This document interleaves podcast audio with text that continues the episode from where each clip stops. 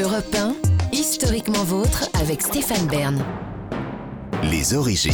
Oui, pour clore cette émission, on remonte aux origines, toujours avec Jean-Luc Lemoine, Gavin Clemente Ruiz, et maintenant avec vous, David Castel-Lopez, puisque vous nous racontez eh bien, le vendredi 13. Tout à fait.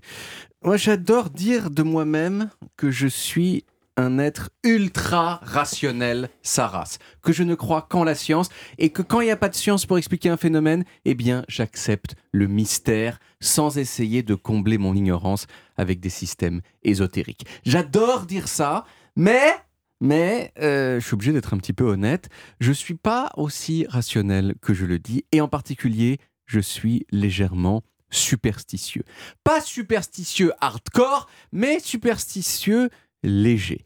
Je touche, par exemple, du bois quand j'évoque ma propre mort, et d'ailleurs je vais le faire immédiatement. Euh, je, je, passe pas sous les échelles, euh, j'ouvre pas de parapluie en intérieur, ou si je le fais, je conjure la malédiction en l'ouvrant et en le fermant trois fois, etc. Ah oui, vous êtes vraiment superstitieux. Oui. Bon, alors attention, je, je pense pas que toutes ces choses que je fais, elles ont une influence sur mon sort. C'est plutôt que je me dis, euh, qu'est-ce que ça coûte de toucher du bois Vous voyez, c'est franchement rien du tout. Et puis, on sait jamais. Vous voyez, ça coûte rien à faire, on fait tac tac comme ça, et puis si par hasard on n'a pas très bien compris que ça a une influence, et eh ben, au moins on mourra pas. Bon, j'avoue qu'il m'arrive de me retrouver dans des situations euh, où il n'y a pas de bois autour de moi, et donc je cherche du bois pendant un petit moment, quelquefois une petite minute, et je peux m'interrompre euh, de faire ce que je suis en train de faire, interrompre mon travail, moi, euh, tout simplement pour aller euh, toucher du bois. Et enfin, enfin, j'avoue qu'il m'est arrivé souvent dans ma vie de jouer à des jeux d'argent, spécifiquement mmh. les vendredis 13, en me disant que j'avais peut-être plus de chances que gagner, de gagner, pardon, ce qui est 100% faux. Hein, voilà, on n'a pas du tout plus de chances de gagner un vendredi 13. Et pourtant, je ne suis pas du tout le seul à penser que le vendredi 13 porte chance. Les vendredis 13, la Française des Jeux, elle enregistre de 2 à 3 fois plus de joueurs qu'en temps normal. Peut-être hmm. d'ailleurs vos jeux à gratter, Stéphane, du patrimoine. Mais il y a, peut-être une raison si la qualité est supérieure le vendredi 13, non? Peut-être effectivement aussi. Bon, aussi, il faut évoquer euh, tous les gens qui pensent que le vendredi 13 porte malheur.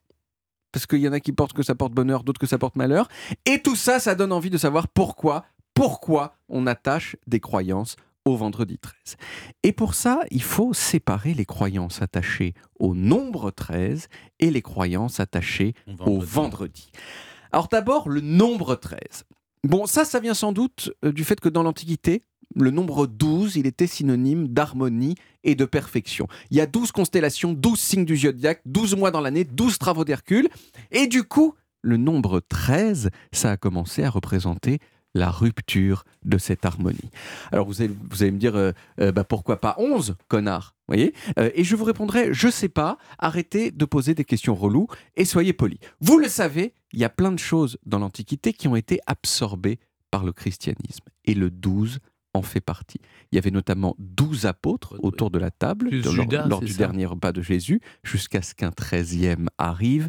Et ce treizième, c'était qui? C'était Judas. Et ça, ça explique la croyance populaire qui veut que si on est treize à table, eh bien mm. quelqu'un va mourir comme Jésus. Et maintenant, pourquoi est-ce que le vendredi est problématique? Alors déjà, le vendredi dans le monde romain, euh, c'était traditionnellement le jour des crucifixions. Jésus a donc été euh, crucifié un vendredi, ce qui peut suffire à expliquer pourquoi on dit que c'est pas un jour cool, mais il y a probablement une autre explication. Chez nous, le vendredi, vous le savez, c'est le jour de Vénus. C'est pour ça qu'on dit vendredi. Mais en anglais, vendredi, ça, se dit Friday. Pourquoi? Eh bien, parce que ça ne vient pas de Vénus, mais de Frigga, qui était une déesse scandinave. Or, les chrétiens, quand ils ont évangélisé les peuples nordiques au Moyen Âge, ils ont complètement diabolisé cette déesse Frigga, en la représentant souvent comme une sorcière à table, en train de manger avec onze autres sorcières et le diable, soit 13 personnes. Donc le vendredi, comme jour de malchance, c'est peut-être lié à la répression d'une croyance païenne en la déesse du vendredi qui s'appelait euh, Frigga. D'accord, mais alors pourquoi est-ce que le vendredi, on considère aussi quelquefois que c'est un jour de chance, ce qui est contradictoire avec ce que je viens de dire? Eh bien, probablement à cause euh, de la croyance païenne réprimée. Le Friday, jour de friga dans le monde païen, c'était un jour qui exaltait la fertilité, le faste, le mariage, d'où vendredi égale sympa. Et moi, c'est ça que je retiens, vendredi égale sympa. Et c'est pour ça qu'aujourd'hui, j'ai joué au loto.